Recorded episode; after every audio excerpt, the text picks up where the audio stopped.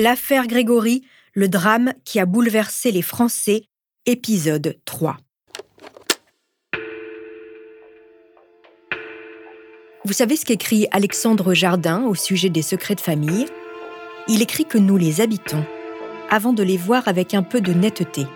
Chaque lignage semble posséder sa part d'angle mort. Sans doute sont-ils même le meilleur ciment de nos clans, tout en les détruisant.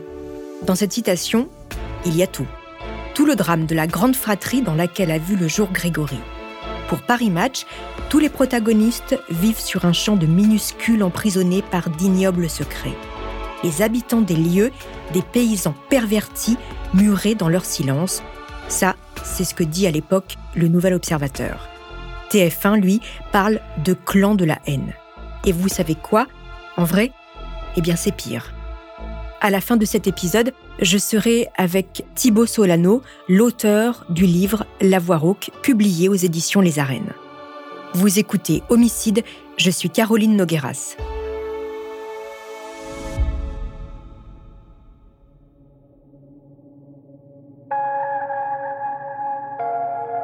Dans la famille Villemain, vous connaissez déjà le fils Jean-Marie, le père de Grégory, son épouse Christine. Mais nous y reviendrons. Dans la famille Villemain, il y a d'abord le grand-père, Albert Villemain. Albert est nerveux, il est sujet aux grosses colères. Son épouse, Monique Jacob, fait tout pour épargner à ses enfants le courroux de son mari. La journée, celui qui travaille aux ateliers Boussac est un ouvrier modèle. Quand il rentre, c'est autre chose. Le père Villemain fume gitane sur gitane et ne refuse jamais un verre au café. Régulièrement, Monique prend ses gamins sous le bras et se réfugie chez ses parents. Son père, Léon Jacob, n'aime pas son gendre. Pourtant, Albert, hors ses passages à vide, est du genre coulant. Quand il épouse Monique, elle est enceinte d'un autre. Albert reconnaîtra l'enfant, appelé Jackie. Ce dernier n'apprendra que beaucoup plus tard qu'il n'est pas un Villemain. Jackie est le portrait craché de sa mère. Il passe les premières années de sa vie chez les Jacob avec Louisette, la sœur de sa mère, la seule des douze enfants qui vit encore à la maison. Quand Jackie fait ses premiers pas dans la cour de la maison d'Aumonzé, sa tante Louisette met au monde une fille. Chantal voit le jour en 1953. La maman se porte bien et le père, mystère. Dans le village, on cancane. À 23 ans, Louisette ne sait ni lire ni écrire. Sa pensée est confuse. Sa conversation est hésitante, tout comme son regard quand elle tente de déchiffrer l'heure sur le cadran de l'horloge du salon. À l'époque, on disait qu'elle était simplette. Aujourd'hui, on dirait qu'elle est porteuse du handicap. Louisette finit dans un éclair de courage et de lucidité par révéler le nom du père. C'est Léon. Oui, son propre père, Léon Jacob, ancien poilu qui noie son malheur dans la bouteille, a abusé d'elle toute son adolescence. Avant d'être envoyé dans un hôpital de Mirecourt, vous savez qui le père incestueux accusera? Albert, évidemment. Albert, c'est sa bête noire, sa tête de turc, mais le vieil homme finira par avouer l'inceste sur sa fille. Donc on résume, une cousine issue d'une relation incestueuse, un frère né de père inconnu, un grand-père qui s'est suicidé. Voilà, c'est la famille de Jean-Marie Villemain. Thibaut Solano, bonjour et merci d'avoir accepté euh, notre invitation. Vous êtes le directeur adjoint de la rédaction du journal Marianne et vous êtes l'auteur du livre La Voix rauque paru aux éditions Les Arènes.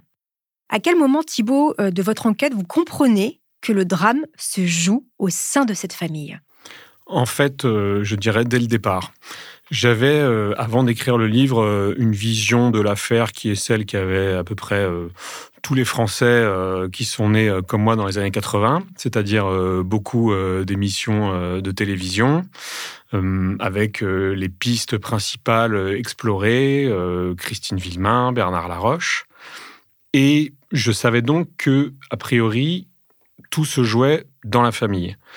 Après, quand je me suis penché vraiment sur le dossier judiciaire, en lisant tous les procès-verbaux euh, les uns après les autres, j'ai compris euh, qu'on se trouvait en fait dans un milieu très restreint, très fermé, à la fois euh, géographiquement et même en ce qui concerne les protagonistes, puisqu'on est sur une, deux familles différentes.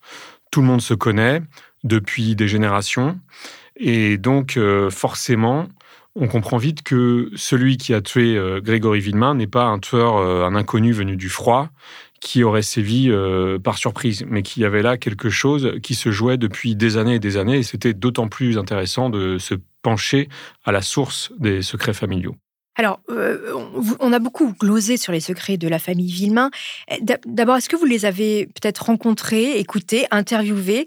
Et vous diriez que c'est une famille déséquilibrée ou finalement totalement banale alors, effectivement, je, suis allé euh, sur place, je suis allé dans les Vosges, j'ai rencontré une partie euh, des protagonistes de l'époque. C'est vrai que je suis euh, toujours rester un peu, un peu discret sur qui j'ai vraiment rencontré, puisque c'est une affaire qui est toujours en cours, qui est toujours très sensible, et chacun veut toujours se préserver, notamment après des années de, de déluge médiatique sur cette affaire.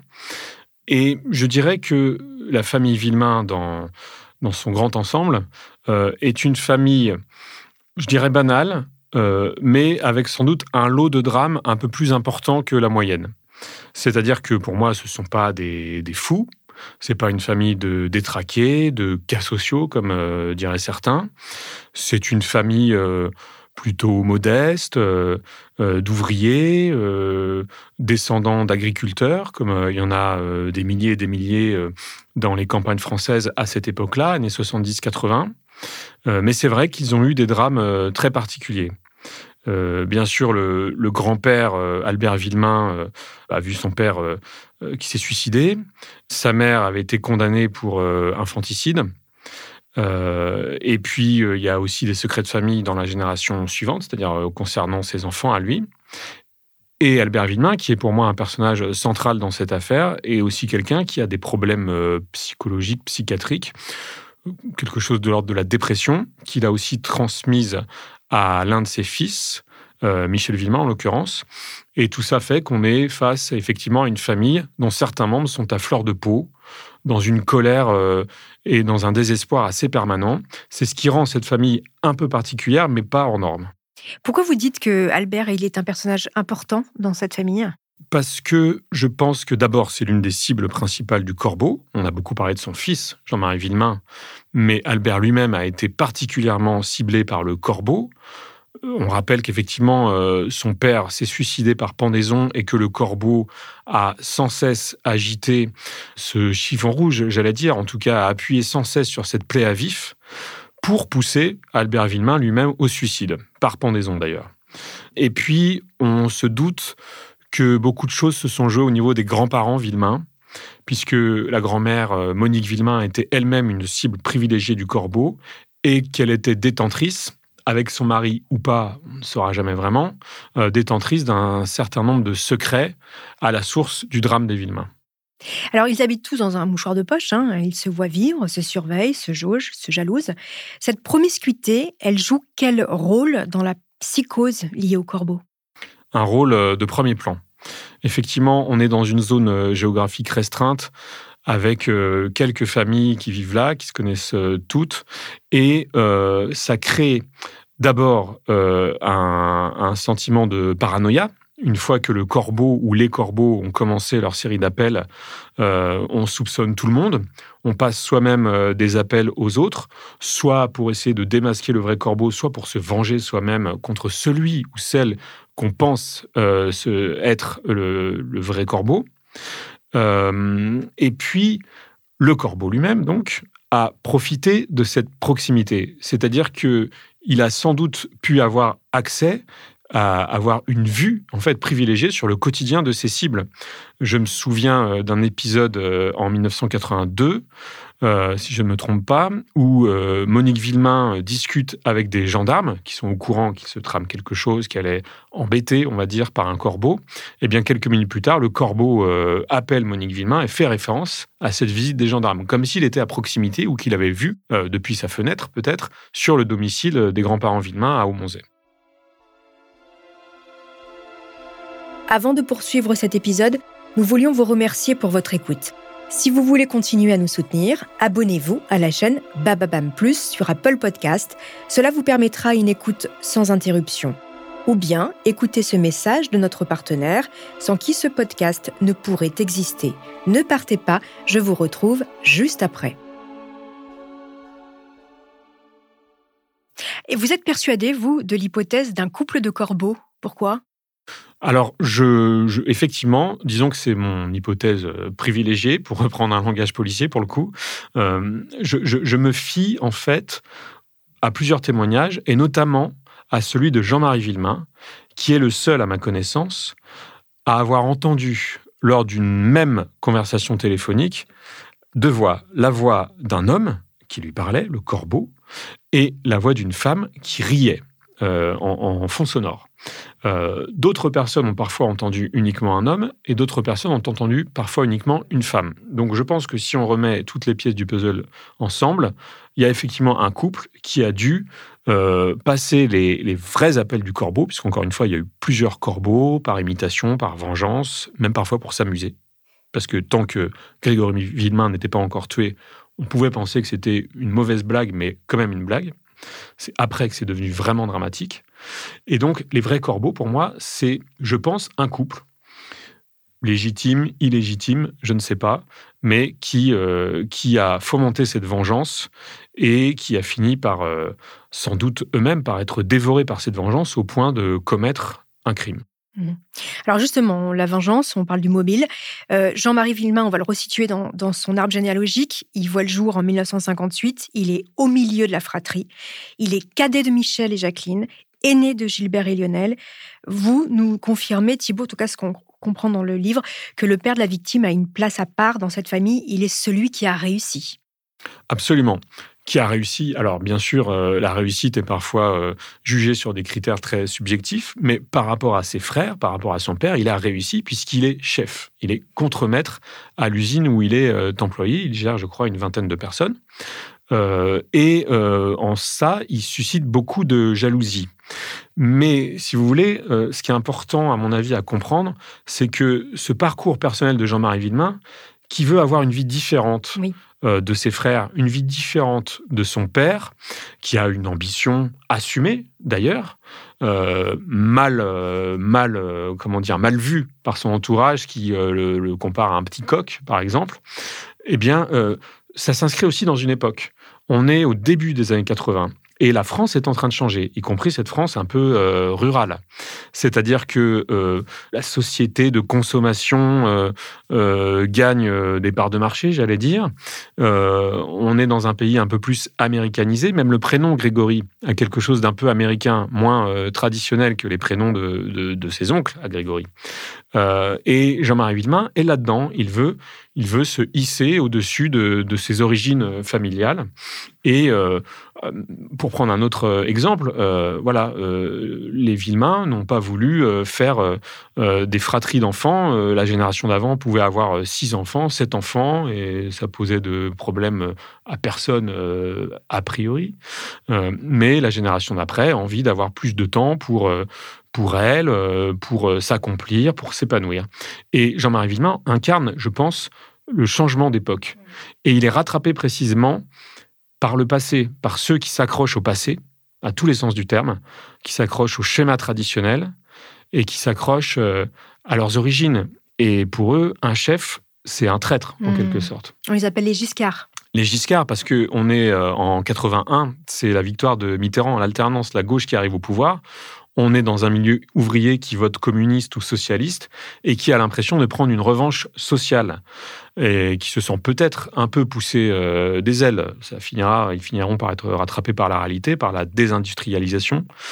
Euh, mais effectivement, à cette époque-là, il y a un sentiment de, revanche et à la fois un ressentiment qui s'exprime. Et donc, celui qui réussit plus que les autres, celui qui veut devenir chef, qui veut être le supérieur hiérarchique des autres, est considéré comme un traître de droite, donc Giscard. J'ai une dernière question. Euh, vous avez donc écrit La Voix rauque, donc on c'est vraiment sur la voix.